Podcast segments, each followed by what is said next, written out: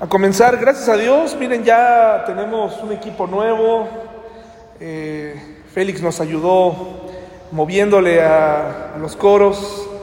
Es mi sobrino que se congrega con nosotros a partir de este, de este nuevo comienzo.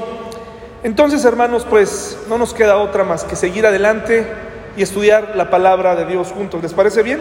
Entonces vayamos por favor al libro de Lucas, por favor. Libro de Lucas. Vamos a hacer una pequeña pausa en Proverbios y vamos a estudiar Lucas. Eh, vamos a tomar algunos pasajes de Lucas esta mañana. Y téngalo ahí, póngale un separador, Lucas 13, del 1 al 5. Voy a usar la versión más popular, porque la mayoría de ustedes tiene la Reina Valera. Este periodo, este año, me hizo pensar en, en algo, en qué tan responsables somos. Tenemos, eh, damos por hecho que todos entendemos que Dios eh, es un Dios soberano, grande, poderoso, que en algunos momentos de la historia permitió calamidades a la humanidad, pero no porque se le ocurriera, ¿no? No porque de pronto Dios dijera, ahora voy a matarlos, ahora les voy a enviar una inundación. Ahora los voy a matar con fuego para que corran como insectos asustados. Ahora voy a hacer esto y aquello. No, hermanos, Dios siempre hacía las cosas por una razón conocida para el hombre. Una razón conocida para el hombre. Eh, cuando aquella ocasión que las personas se rebelaron en Babel, no fue nada más porque sí, hermanos, no fue porque la gente estaba construyendo una edificación muy bonita, sino porque ellos tenían en su corazón hacerle la guerra a Dios. Por eso Dios, muy amorosamente, el juicio que él envió fue a través de confundir sus lenguas, su, su, idioma. En el diluvio, ¿qué ocurrió, hermanos? Hubo una maldad tremenda como nunca antes la, la ha visto el mundo, tal vez eh, la veremos en algún momento, pero en ese tiempo dice que su deseo era continuamente hacer el mal. Y usted ha enfrentado el mal, lo ha visto en las noticias, ha visto las consecuencias de la maldad, hermanos y hermanas, lo han visto lo que hace la maldad. Entonces Dios destruyó al mundo con agua. Todos sabemos eso. Y de alguna u otra manera, hermanos, eh, pensamos que las cosas que le pasan a las personas, como cuando vemos las noticias y de pronto escuchamos que alguien tuvo un accidente o que alguien murió por alguna razón, pensamos que tal vez esa persona murió a consecuencia de sus pecados, ¿no es cierto? Pues no siempre es así. Así como les puse estos ejemplos donde Dios disciplina al mundo como consecuencia de su maldad, hay ocasiones en las que nosotros como hombres tomamos decisiones que nos llevan precisamente a, no, no que nosotros muramos, sino que a veces mueran otras personas. Sabemos los que estamos aquí que Dios es soberano, que Dios es grande, pero hoy quiero centrar el mensaje en la responsabilidad que cada uno de nosotros tenemos respecto a los demás. Escuchamos en esta pandemia, eh, como nos decían, cuídense, ¿verdad? Cuídate, cuidarte a ti mismo es cuidar a los demás. Y yo conocí las personalidades, eh, o, o, o salieron a la luz las personalidades de muchos conocidos, amigos, que ellos no les importó, hermanos y hermanas. Dijeron, pues yo salgo, yo sigo con mi vida. Y eso trajo consecuencias en la familia. Hermanos, en 1986 yo tenía seis años, sáquele cuentas. Y como cualquier niño era curioso.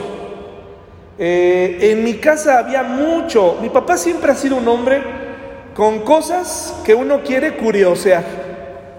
Y como cualquier niño, porque ahora lo veo en la vida de mi hija, me gustaba hurgar en las cosas de mi papá. Y imagínense, más o menos a los ocho años, nueve años en la Ciudad de México, eh, mi papá tenía un librero enorme. Yo al menos, esa, ese es mi recuerdo de ese librero. Y recuerdo que en ese librero había discos y un tocadiscos esos de aguja, y habría, había muchas enciclopedias de todo tipo, de la historia de México, México prehispánico, eh, de, tenía unas eh, fábulas padrísimas, y tenía una especialmente de la naturaleza y de eventos sociales, una que era negro con dorado. No sé si algunos lo recuerdan porque hubo una época en donde las enciclopedias se pusieron de moda. La gente iba y tocaba y te las vendía y tener una enciclopedia en casa era como tener una computadora hoy en día. Pues mi papá estaba preocupado porque mis hermanos y yo tuviéramos información. Que no la usáramos a veces era otra cosa, pero él, él tenía sus enciclopedias ahí y estoy seguro que él las usaba. Entonces encontré una y había una que yo siempre había descartado porque cuando la abría era muy probable que me saliera una tarántula, una fotografía de una tarántula con un detalle tan, tan este, específico que me espantaba, siquiera tenía la sensación en mis manos de, de que esta tarántula iba a venir a mí. Pero encontré una eh, de ciencia en donde encontré a siete personas, dos mujeres y cinco hombres que les tomaron una fotografía, estaban todos vestidos de astronautas y estaban a punto de hacer un vuelo más en una época en donde los vuelos por transbordador al espacio se estaban poniendo de moda. Y entonces decía ahí el Challenger. ¿Han escuchado hablar del Challenger? Ahorita en Netflix hay una serie que habla un poco del Challenger.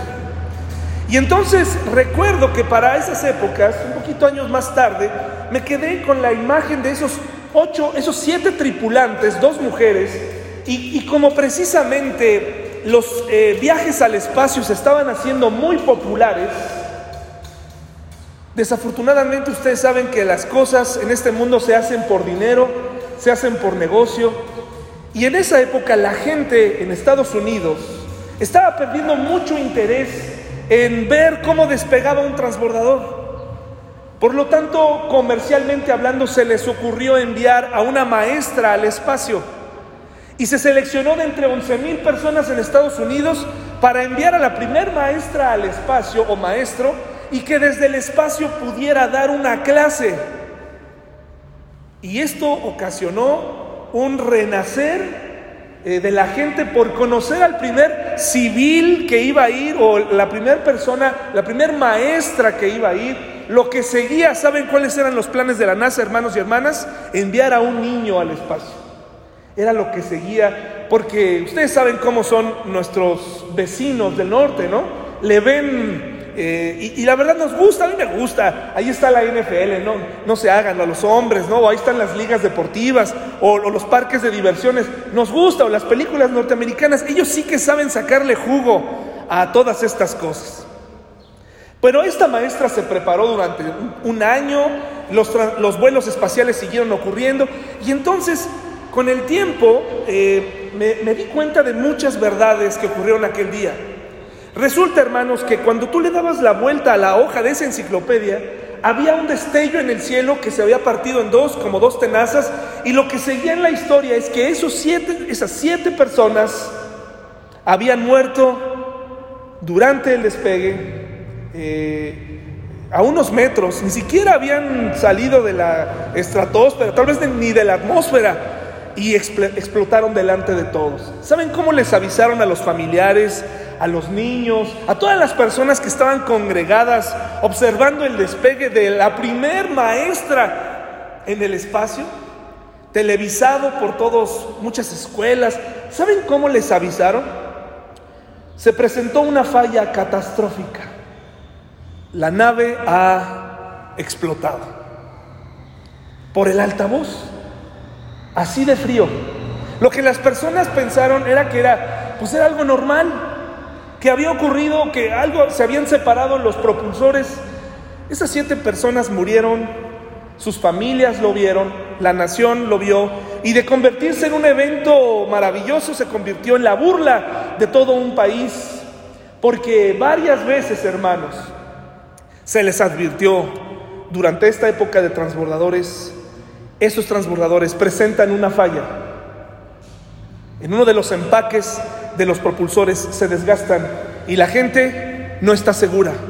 Tenemos que buscar un arreglo. Así lo denunció el propio proveedor de los propulsores. Pero una tarde antes del despegue, una tarde antes del despegue, hubo una junta de la que les voy a hablar a continuación. Saben, durante mi juventud, mi, mi adolescencia, fui muy curioso y entonces pregunté, ¿por qué suceden esas cosas? ¿Por qué una maestra y docente junto con otros hombres, otra mujer y otros hombres murieron. La respuesta que recibí de un pastor y de gente más, eh, pues, eh, entrada en años en el cristianismo fue, lo que pasa es que ellos estaban retando a Dios. Estaban retando a Dios porque le pusieron el nombre de Challenger, que significa la desafiante. Eso me llevó a la conclusión de que el Titanic también se había hundido porque habían querido retar a Dios. Porque cuando le pregunté a otro cristiano, me dijeron que el Titanic, alguien, un ingeniero, dijo que a ese barco ni Dios lo hundía. Entonces, hermanos, llegué a la conclusión de que, de que con Dios no se juega y que con Dios hay que tener pues mucho respeto y mucho cuidado en retarlo, pero después con el tiempo dije, realmente, realmente Dios se comporta así. Eso es todo lo que podemos responderle a las personas que buscan respuestas en medio de, de las calamidades que nos suceden. Pues es que probablemente retaste a Dios, probablemente le pusiste un nombre equivocado y por eso te pasó esto. Hermanos, yo creo que no fue así.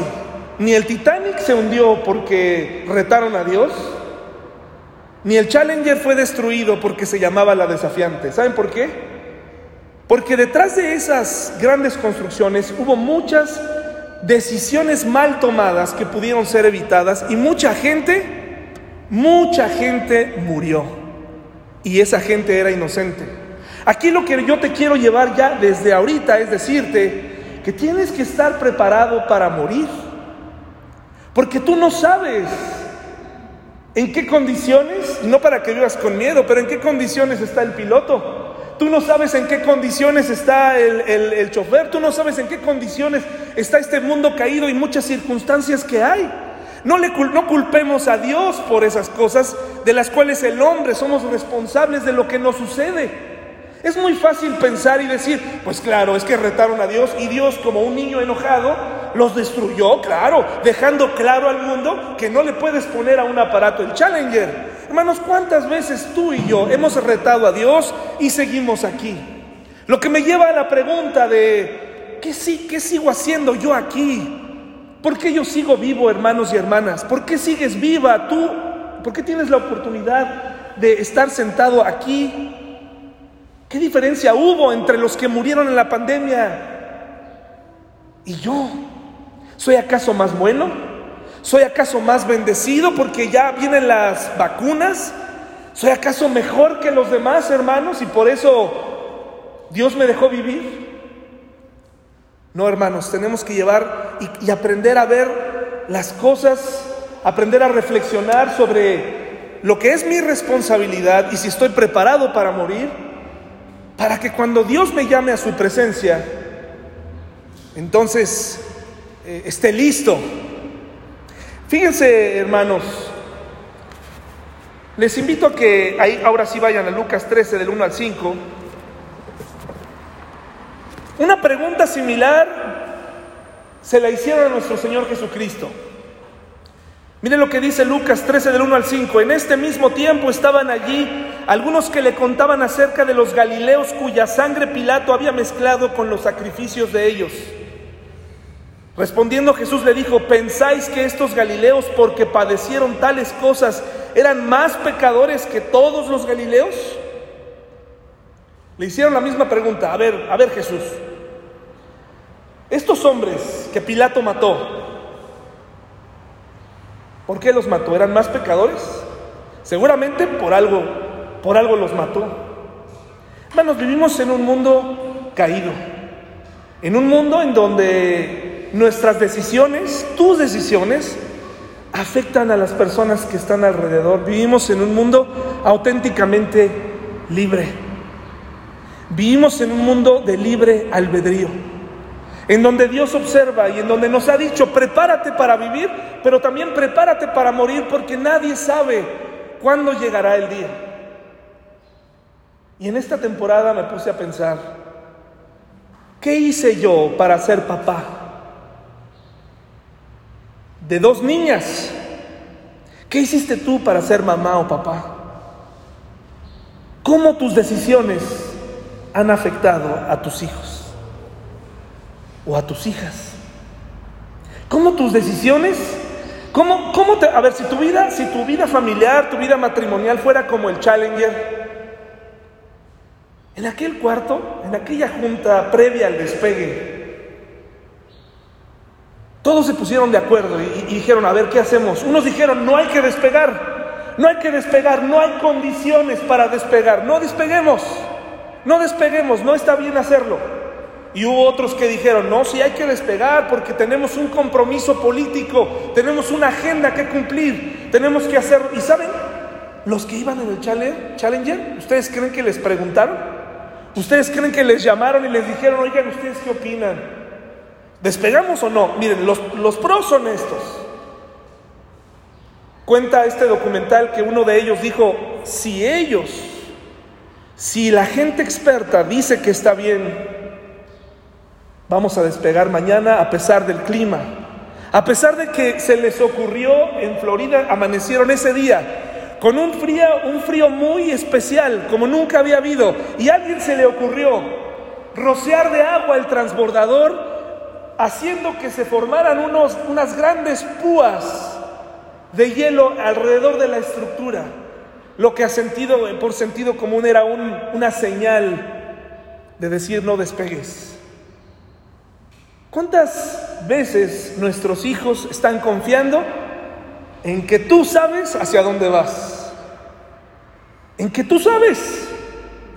Se suben, se ponen su cinturón de seguridad y piensan, mi papá y mi mamá me van a llevar de un punto A a un punto B. Seguros, lo interesante es que tú no tienes idea. ¿Cuánta gente se sube a una iglesia y piensa que el pastor sabe a dónde va? Y me di cuenta en esta pandemia que necesito mucha, mucha dirección, hermanos, porque yo soy responsable de lo que tú escuchas, de lo que tú repites, no de tu vida cristiana, pero de lo que tú, de lo que tú analizas. Muchas veces los hijos también son responsables de las decisiones que toman, los continuos dolores de cabeza por sus decisiones, de aquí para allá, cambios drásticos Siempre en suspenso tienen a la familia. Cuando viene la catástrofe, volteamos a ver a Dios y, decimos, Él me quiso disciplinar. Efectivamente, Él permitió que viniera, Él permitió que explotara en el espacio en mil pedazos el transbordador más eh, avanzado de la época, pero eso fue por lo que ocurrió un día antes en la junta, en aquella, alrededor de aquella mesa de caoba donde no estaba Dios. Estaban los expertos, hermanos. Estaban los más grandes constructores, estaban los proveedores. Pero en esa junta, en esa junta, no estaba Dios. Nadie se preguntó, oigan, ¿y si oramos y le pedimos a Dios sabiduría para tomar esta decisión tecnológica en un país que se jactaba de ser cristiano, con un presidente en aquel entonces que se jactaba de ser cristiano.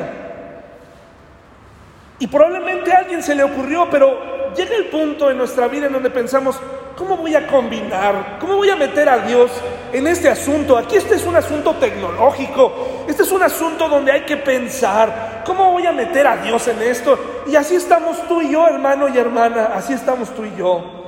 Cuando tenemos miedo nos aferramos a nuestros propios pensamientos, a nuestras profesiones, a nuestra cartera. A lo mejor entramos a la pandemia pensando, voy a sobrevivir porque tengo ahorrado, voy a sobrevivir por el poder de mi empresa, voy a sobrevivir porque mis pulmones salen todos los días a correr, porque yo soy fuerte, porque estoy eh, en mis mejores años. Pero, oh sorpresa, tus decisiones le trajeron dolor a otras personas. Y así se acercaron con Jesús y le preguntaron, esos galileos debieron haber hecho algo, ah, pero Jesús hermanos es maravilloso y Jesús les dice, os digo no, antes si no os arrepentís, todos pereceréis igualmente. Y luego dice, o aquellos 18 sobre los cuales cayó la torre en Siloé y los mató, ¿pensáis que eran más culpables que todos los hombres que habitan en Jerusalén? Os digo, no, antes si no os arrepentís, todos pereceréis igualmente. En otras palabras, lo que el Señor Jesús estaba diciendo es, todos podemos llegar a morir en cualquier momento. Mejor prepárate. Mejor, eh, y arrepentirse no significa vivir con miedo, hermanos, andar pensando, ay, ya hice esto y aquello. Arrepentirse da seguridad, da dirección. Arrepentimiento es caminar con Dios, tomarle en cuenta en cualquier decisión. En este nuevo inicio que comenzamos, al menos yo necesito tomar más en cuenta a Dios en cualquier cosa que haga. Porque para mí es muy sencillo, hermanos, para mí es muy simple el querer tomar una decisión eh, humana basada en lo que sé. Pero el Señor Jesucristo dice, las, las calamidades ocurren. Nadie pudo haber hecho nada ahí, se cayó la torre sobre esa gente, no significa que sean pecadores. Gente inocente murió en los atentados del 11 de septiembre, ¿sí o no, hermanos y hermanas? No es que fuéramos mejor que ellos, la gente que murió en la línea 12, este, esta tragedia, estos, estas historias que nos cuentan de cómo iban a celebrar, cómo iban a cenar, cómo la mamá estaba esperando, etcétera, cómo y de pronto ocurre esta calamidad. No es que esa gente estuviera retando a Dios necesariamente. Probablemente la mayoría no estaba preparada para morir. Tenían planes, tenían una vida por delante. Esta pandemia vino a rompernos nuestros planes. Pero si algo sabe esta iglesia, hermanos, es que en el, en el momento de más dificultad para nosotros, una iglesia pequeña pudo construir esto con su ayuda. Con la ayuda de Dios, hermanos. Todo lo que tenemos que hacer es prepararnos para vivir, pero también prepararnos para morir. Les invito a que ahora, por favor, vayan buscando ahí Lucas 12 del 13 al 21. Yo no sé cómo estés tú hoy. Hay un gran debate entre cristianos, un gran debate en la comunidad cristiana, en en la sociedad con esto de las vacunas, ¿verdad? Y yo respeto mucho, ¿eh? Si ustedes no, no se quieren vacunar, está bien, no es mi, no es mi labor eh, convencerles, de, convencerlos de que lo hagan. Eh, no, no, no estoy aquí para eso. La siguiente semana a mi esposa y a mí nos vacunarán, porque ella está embarazada y porque yo trabajo en una escuela. ¿Y saben qué, hermanos? Es una gran oportunidad para nosotros como familia, para hacer lo que está en nuestras manos, médicamente hablando, para no dejar huérfanas, para no dejar huérfana Tabata, ¿verdad? Pero hay un debate sobre si será segura o no entre los cristianos. ¿Cuánto tengo, ¿Cuándo tengo que esperar o no? Hermanos, esto es un momento para confiar en Dios. Así tal cual como entraste a la pandemia, entraste a la pandemia sin saber qué iba a pasar. Y mucha gente, incluso mucha gente que está ahí en el Zoom, quisieran, quisieran poder haber accedido a una vacuna para sus padres, para sus abuelas. Yo sé que hay gente conectada que hubiera deseado una dosis para tener más tiempo. Yo confío en Dios, no confío en la vacuna, pero por respeto a ellos me la voy a poner. Porque es una oportunidad para vivir. Voy a confiar en que, en que las cosas van a salir bien. Es el momento de confiar. Nadie nos garantiza, sí hermanos, que en 20 años nos vamos a volver zombies, que, de pronto voy a hablar en chino, que, o, que, o que voy a empezar a perder cabello, no lo sé. Pero lo que sí es que estoy preparado para morir, hermanos y hermanas. Pase lo que pase, me funcione o no me funcione, estoy preparado para morir. Y también aplica para ti si no te pones la vacuna, si tú eres cristiano, estás preparado para morir. Pero aquí se trata más de un paso adelante para decir, voy a confiar en Dios en esto. Me voy a cuidar para cuidarte a ti. Dice hermanos Lucas, Lucas 12, Lucas 12, 31, 13 al 21, perdón. ¿Ya lo tienen hermanos? El título en su Biblia, ¿cómo dice ahí hermanos? Acerca de la codicia. ¿Cuál es el problema con este mundo? Que como en el, Titan, como en el Titanic, sí, como en el Challenger, hay esta sensación de triunfalismo, de poder, de, yo las puedo todas. Y, y sí, hay un reto a Dios, pero estoy seguro que esos casos no, Dios no los envió así, porque sí hubo muchas decisiones que se tomaron alrededor y Dios permitió que la gente muriera. Pero no, no sin antes hablar para que la gente se arrepintiera. Estoy seguro que todas las personas que murieron en esos eventos habían escuchado del Señor. Estoy seguro de eso, hermanos. Estoy seguro. Pero fíjense lo que nos, nos narra esta historia. Mire lo que dice. Le dijo uno de la multitud, maestro, di a mi hermano que parta conmigo la herencia. Si estoy leyendo bien, ¿verdad? Sí, dice, mas él le dijo, hombre, ¿quién me ha puesto sobre vosotros como juez o partidor? Y les dijo, mirad y guardaos de toda avaricia, porque la vida del hombre no consiste en qué, hermanos, en la abundancia de los bienes que posee. También les refirió una parábola diciendo, la heredad de un hombre rico había producido mucho, es decir, un hombre que tenía resuelta la vida. ¿Cuántos de nosotros, sinceramente, sinceramente, nos gustaría tener resuelta la vida en lo económico, hermanos? A ver, levante la mano. A ver, yo sí, yo sí la levanto, hermanos del Zoom. Yo la levanto. Sí, sí me gustaría tener resuelta la vida. Sí, para no, para no batallar, ¿no?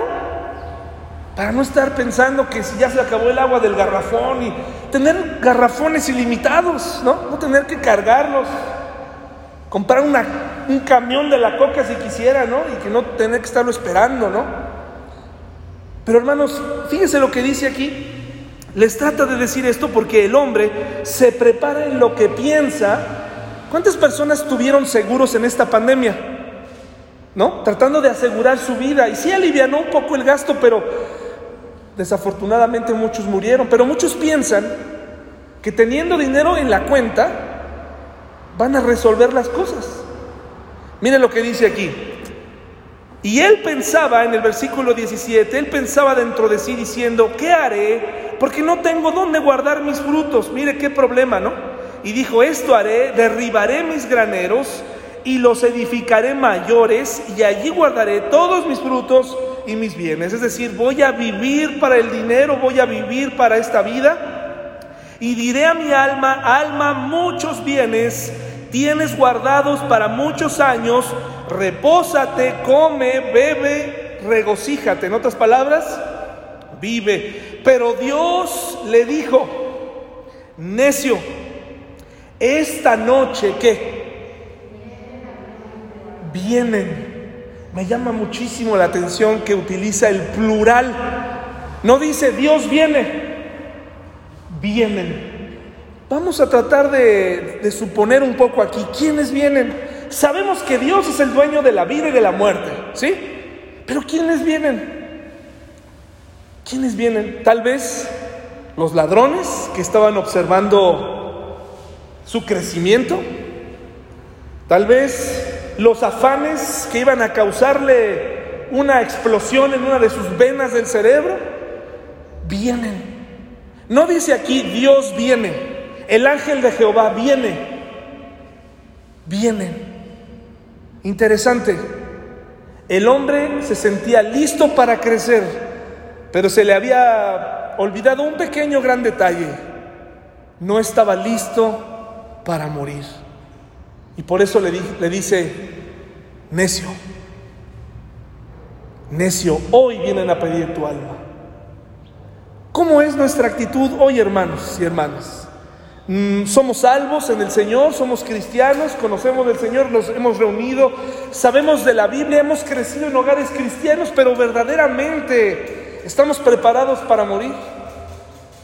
¿Verdaderamente estamos preparados? ¿Estamos listos para partir si estuviéramos en medio de una situación así como las que hemos vivido? En donde tu muerte no tendrá mucho que ver contigo ni con tu decisión, pero será por lo que alguien más está a punto de hacer. ¿Estás listo? Porque Dios no vino a darnos una vida, solamente una vida feliz en la tierra, sino una vida abundante. ¿En dónde, hermanos? En el cielo. Y mire qué interesante que dice, pero Dios le dijo, necio, esta noche vienen a pedirte tu alma y lo que has provisto, ¿de quién será? De todas maneras, no sirvió de nada. Así es el que hace para sí tesoro y no es rico para Dios. En otras palabras, arréglate Arréglate, hermano y hermana, haz lo posible, haz tu parte. Haz tu parte para que tu familia, para que las decisiones que tomas sean en pro de tu matrimonio, en pro de tu familia, en pro de su paz, en pro de su tranquilidad. Qué difícil es entender esto. Nos gusta vivir para nosotros mismos, para nuestra comodidad. Nos gusta jugar, ¿no? Al, azar, a ver, a ver qué pasa. Y les traemos mucho dolor a nuestros hijos, a nuestros esposos, a nuestras eh, los eh, hijos, a los, a los papás. Quiero concluir con esto, hermanos, Mateo 26, 24. Aquí voy a concluir. El poder de nuestra decisión nos hace responsables. Una de las cosas que el Señor quiere dejar claro aquí es que Dios no creó el infierno para el hombre. ¿De acuerdo, hermanos y hermanas? Eso es muy importante porque hay quienes piensan que un Dios demasiado bueno no debería enviar a la gente al infierno, ¿no? ¿Cómo sería esto posible y por qué? Bueno, es un tema largo, es un tema que nos desviaría 15 minutos. Pero antes de hablar de las malas noticias, el Señor quiere que tú y yo estemos preparados para morir.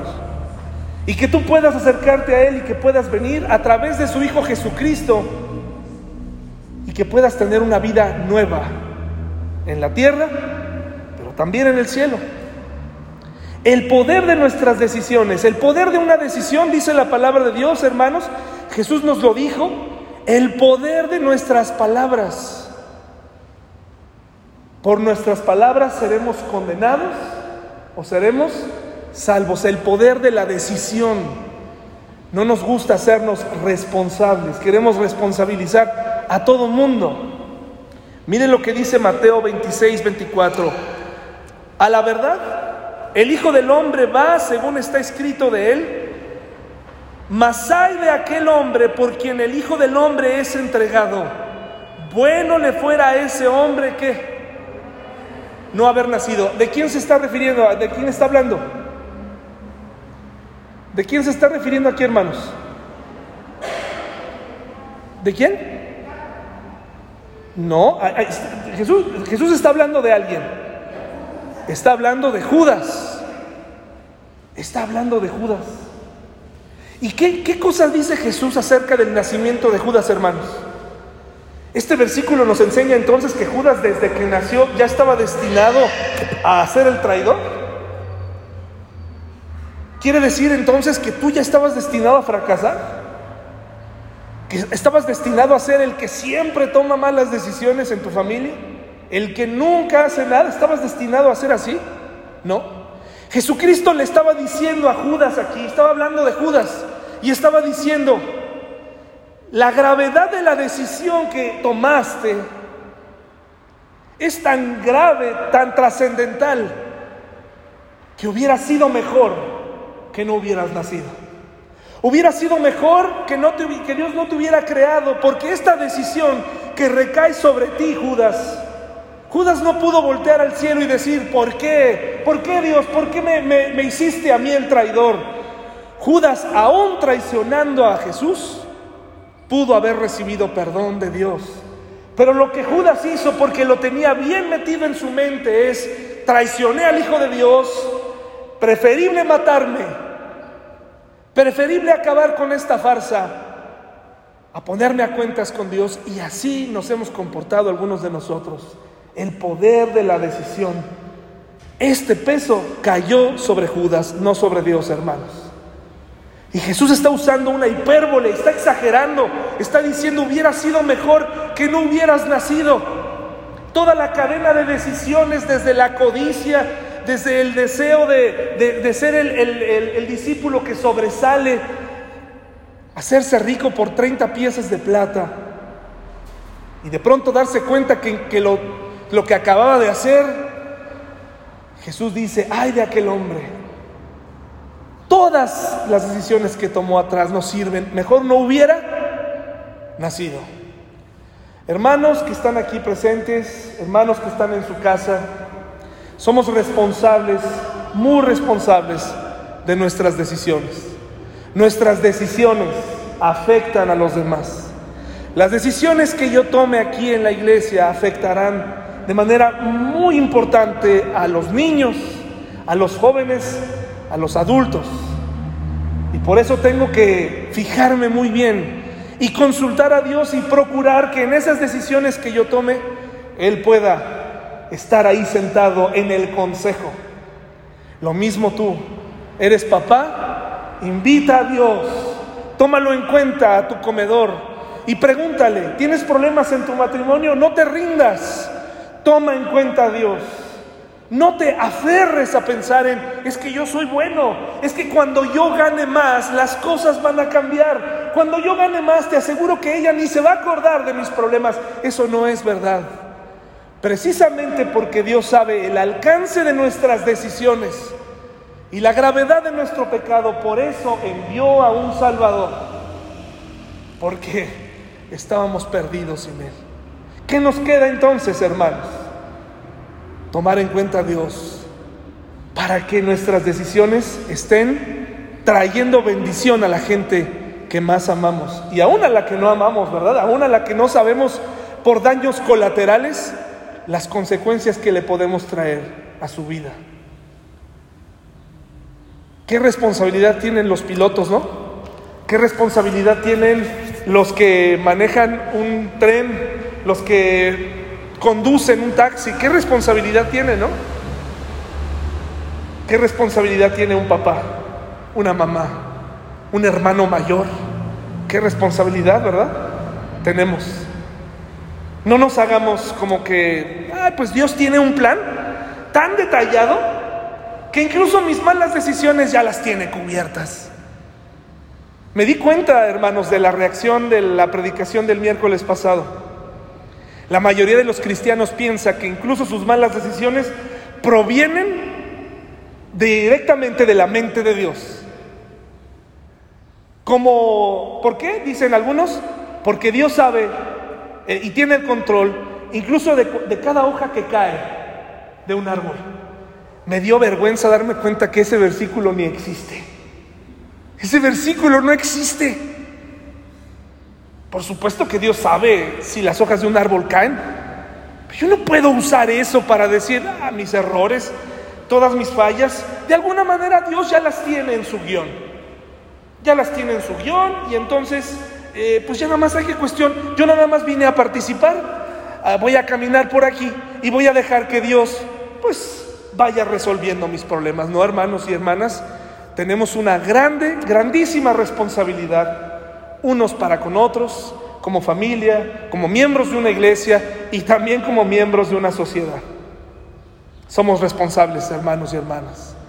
Que el poder de su palabra, en donde hallamos siempre gracia y perdón, también nos exhorte hoy, hermanos, a una vida que tome mejores decisiones. Eso no comienza hoy. Ah, ya voy a tomar buenas decisiones. Ya de aquí en adelante tomé el curso de buenas decisiones uno sino tengo que tomar decisiones ya, inmediatas, pequeñitas, pequeñitas. Y lo principal es tomar en cuenta a Dios en cada paso que doy, porque yo no sé si mi vida se acaba hoy, si se acaba en el próximo, en el próximo día. Mejor nos preparamos, ¿no? ¿No les parece, hermanos? Vamos a orar, por favor, les invito a ponerse de pie. Si usted gusta descubrirse un momentito, un momentito para que respire su, boca. No pude ver sus muecas, no pude ver su, su, coraje, ¿no? descanse y únase conmigo en oración en este nuevo comienzo de nuestra iglesia. ¿De acuerdo? Vamos a orar. Señor, nuestras decisiones tienen mucho peso. En nuestros centros de control, en nuestros hogares, se toman decisiones que parecen pequeñas, que parecen simples, que tomamos de forma rutinaria, pero que traen consecuencias muy fuertes para las personas que amamos, incluso para los que están afuera de nuestra casa. Ayúdanos a ser conscientes de esto en esta iglesia, Señor. Quiero aprender, quiero orar, quiero depender más de ti en la iglesia, Señor, para poder compartir mejor tu palabra hacia los hermanos. Te pido que cada papá, cada abuelo que hay aquí, cada abuela, cada mamá, hija, hijo, podamos comprender de la importancia que tienen nuestras decisiones y que te consultemos, que no tomemos una actitud como la de ese rico, que de pronto se le pidió su alma, que de pronto murió. Nos ponemos en tus manos en este nuevo comienzo, Señor, que tenemos como iglesia, en el nombre de Jesús. Amén.